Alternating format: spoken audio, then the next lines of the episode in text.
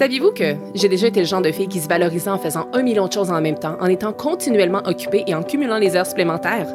La vérité, c'est que, après m'être complètement épuisée, ben, j'ai finalement compris que la vie n'était pas une liste de tâches à cocher. Je m'appelle Émilie Vien et je suis la fondatrice de La Planificatrice.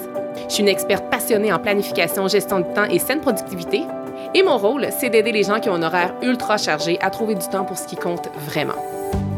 168, c'est le nombre d'heures exact qu'on a dans une semaine. Et mon but à travers ce podcast, ben, c'est de vous montrer à les optimiser sans vous épuiser. Alors oui, on va parler de planification, d'organisation et d'efficacité, mais on va aussi aborder des thèmes super importants comme la procrastination, le stress et la fameuse charge mentale. Vous allez voir, vous avez pas mal plus de temps que vous le pensez. Laissez-moi juste vous montrer comment y arriver.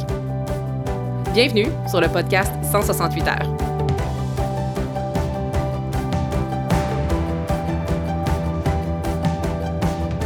Nous sommes déjà rendus au jour 5 de l'événement 5 jours pour débuter l'année avec clarté. J'espère que vous êtes en pleine forme, j'espère que vous êtes motivé et j'espère que cet événement-là vous a donné de l'énergie, qu'il vous a énergisé, donné de la motivation pour cette nouvelle année. Donc, on se prépare à entamer ensemble cette, euh, ensemble cette cinquième grande journée-là que j'ai nommée De la vision à la planification, un plan clair pour les 12 prochains mois. Donc, euh, en ce début d'épisode, il est fort probable que euh, pour vous, que votre plan ne soit vraiment pas clair encore, mais je vous assure que c'est non seulement après avoir écouté cet épisode-ci, mais surtout après avoir fait l'exercice du jour que là, vous allez vraiment avoir l'impression que le brouillard va se dissiper complètement. Euh, avant de plonger dans le vif du sujet, je vous fais le rappel que je vous ai fait les quatre jours précédents parce que je sais qu'il y en a qui vont peut-être commencer par cet épisode-ci, il y en a qui vont peut-être tomber par hasard sur cet épisode-ci. Mais si vous tombez justement par hasard sur cet épisode, assurez-vous, avant de le continuer, d'avoir complété le jour 1, 2, 3 et 4, donc les quatre précédents épisodes, qui sont les épisodes 31, 32, 33 et 34, avant d'écouter cet épisode-ci et avant de compléter les exercices du jour. Donc, très important euh, de passer à travers les quatre précédentes journées pour aller tirer un maximum de bienfaits de cette cinquième et dernière grande journée. Euh, on regarde ensemble rapidement qu'est-ce qu'on a fait cette semaine. Donc, lundi, on a exploré le passé. Mardi, on a exploré l'avenir. Mercredi, on a exploré les blocages potentiels à la réalisation de vos objectifs. Hier, on a exploré vos nouveaux standards de vie.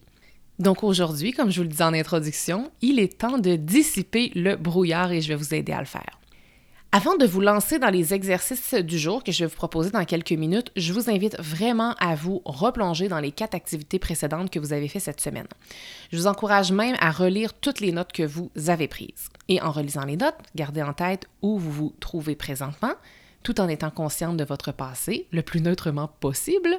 Euh, imprégnez-vous aussi de la vision qui vous inspire et des standards que vous voulez intégrer dans votre vie. Et ce que j'aimerais que vous fassiez aujourd'hui, c'est de reprendre la liste des rêves, des ambitions et des objectifs que vous avez notés au deuxième jour de notre défi ensemble. Donc, c'était mardi, lors de la visualisation euh, qu'on a fait ensemble à travers une méditation. Donc, reprenez cette liste-là qui était dans le cahier d'exercice dans les dernières pages. Et pour chacun d'eux, donc chacun des, des petits projets ou des objectifs que vous avez notés, décidez si vous allez les réaliser cette année, dans un horizon de trois ans, de 5 ans, de 10 ans ou de plus de 15 ans.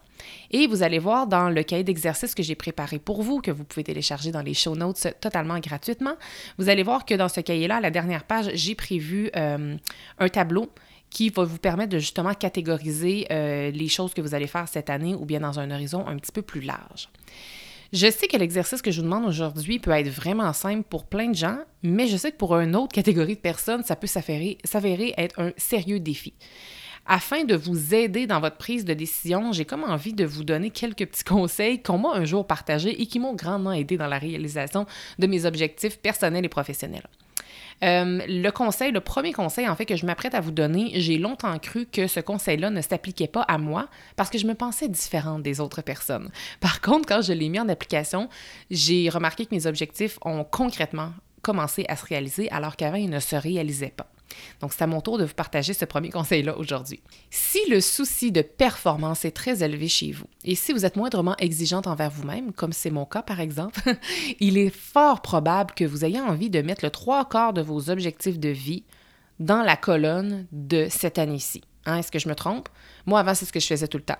À chaque début d'année, je me mettais un beaucoup trop grand nombre d'objectifs à réaliser et je me disais que moi, j'étais une machine, que j'étais capable d'y arriver, que moi, j'allais y arriver. Mais à la fin de l'année, qu'est-ce qui est arrivé? Ben, c'est que je ne les avais pas réalisés. Ce que vous devez comprendre, en fait, c'est que c'est pas dramatique si vous réalisez pas tous vos rêves et tous vos objectifs et tous vos projets cette année. Voyez ça un petit peu comme le multitasking, le fameux multitâche. Parce que si vous commencez à travailler sur tous vos projets en même temps, il y a deux choses possibles. La première, c'est que soit vous allez vous essouffler après quelques semaines, puis vous allez arrêter, ou soit vous allez réaliser à la fin de l'année que bien des choses ont été commencées, mais que rien n'a véritablement été complété. Dans les deux cas, c'est deux scénarios que je ne veux pas qui se présentent à vous à la fin de l'année. Donc, le fait de reporter à l'an prochain ou à plus tard que l'an prochain certains de vos objectifs, ça ne veut pas dire qu'ils ne sont pas importants pour vous. Au contraire, ça signifie qu'ils sont d'une très, très grande importance pour vous parce que vous aspirez à leur accorder tout votre temps et toute votre énergie pour les réaliser sainement et efficacement. Donc, ce qu'on veut là, c'est on veut surtout pas s'investir à 100% dans tous nos projets en même temps. Donc, le conseil, le fameux conseil que je refusais de, mettre en application dans ma vie avant et que j'applique maintenant, c'est essayez pas de réaliser plus d'un rêve à la fois. Je suis pas en train de dire que vous allez devoir travailler juste sur une chose cette année, mais essayez pas d'attaquer plusieurs choses en même temps. Allez-y une chose à la fois. On se rappelle le multitasking, hein, le multitâche. Quand on fait plusieurs tâches en même temps, c'est pas pleinement efficace. Qu'est-ce qui est efficace? C'est quand on se focus sur un élément à la fois et dans ce cas-ci, un, objectif, c'est-à-dire à la fois. Et également, n'oubliez pas tous les importants apprentissages que vous avez faits au long de la semaine. Hein. On a appris beaucoup de choses. On a trouvé des solutions à la, à la victimisation, des solutions aux distractions. Donc, il faut garder tout ce bagage-là en tête lorsque vous allez euh, travailler sur l'exercice d'aujourd'hui. Autre conseil que je vais vous dire avant de finir, c'est euh, très simple en fait, c'est pour, pour l'année, pour les 12 prochains mois, fixez-vous un maximum de 5 à 7 objectifs. Si vous en avez plus que ça, faut encore épurer davantage et il faut penser à en mettre quelques-uns dans les autres colonnes pour euh, que ce soit pour l'année prochaine, dans 3 ans, dans 5 ans ou dans plus tard que ça. Alors maintenant que vous avez tous ces beaux conseils-là en tête, moi ce que je vous conseille de faire, c'est d'utiliser le document du jour afin de placer les rêves et les objectifs que vous avez identifiés plus tôt cette semaine dans la bonne catégorie, soit dans le bon horizon de temps. Une fois que vous allez avoir complété cet exercice-là, euh, vous devriez vraiment ressentir de la clarté. Et pour vrai, si vous avez pris le temps de faire correctement les cinq activités du défi, donc aujourd'hui, mais aussi les quatre journées précédentes, et que vous avez été pleinement euh, consciente lorsque vous avez euh, écouté les épisodes, vous aurez devant vous une liste détaillée des objectifs et des rêves sur lesquels vous devriez et pourriez investir votre temps et votre énergie cette année pour les 12 prochains mois. Puis en bonus, ça c'était pas une promesse que je vous faisais d'entrée de jeu, mais en bonus, si vous avez bien travaillé, vous allez avoir aussi un portrait global de votre grande vision et de la direction que vous devez prendre pour votre vie en entier. Donc oui, vous avez la liste des objectifs pour cette année, mais vous allez aussi avoir la liste des objectifs pour l'année prochaine puis les années à venir. Après ça, l'idée, c'est qu'on peut garder ça flexible. L'année prochaine, vous allez pouvoir changer la trajectoire si vous voulez, mais au moins quand on sait où est-ce qu'on s'en va sur un horizon euh, un peu plus long, sur une grande vision, c'est beaucoup plus motivant que si on a juste une vision euh, pour la prochaine année. Euh, voilà, voilà. Alors, euh, c'est ici que se conclut déjà cette cinquième journée. Donc, si vous étiez inscrite à l'événement, vous avez reçu déjà par courriel le cahier d'exercice du jour. Sinon, vous cliquez sur le lien dans les show notes et vous allez pouvoir le télécharger. Mon conseil, parce que là, c'est cinq grandes journées, je veux dire, c'était pas très long cet événement-là, mais vous avez quand même fait beaucoup d'apprentissage, vous avez travaillé beaucoup sur vous, vous avez fait énormément d'introspection. Donc, pour vrai, prenez le temps de digérer l'événement que vous venez de faire avec moi. D'ailleurs, pour les personnes qui euh, étaient soit inscrites à l'événement ou qui ont téléchargé le cahier d'exercice au courant de la semaine en cliquant euh, sur le lien dans les show notes, ou bien ceux qui vont le faire aujourd'hui, vraiment en date d'aujourd'hui, soit du 5 janvier, sachez que vous allez recevoir demain un petit cadeau de ma part dans votre boîte courriel. Alors, restez à l'affût, ça va être un beau complément qui va vraiment vous permettre de boucler la boucle et d'élever encore plus ce défi-là. Donc, je vous en dis pas plus, mais si vous téléchargez euh, en date d'aujourd'hui le, le cahier d'exercice ou si vous vous étiez déjà inscrit ou inscrite à l'événement, vous allez recevoir un petit quelque chose de ma part dans votre boîte courriel dès demain. Et j'ai envie de conclure en faisant une petite demande si le cœur vous en dit, parce que pour vrai, si vous avez apprécié l'expérience de cet grand événement-là, cinq jours pour débuter l'année avec clarté.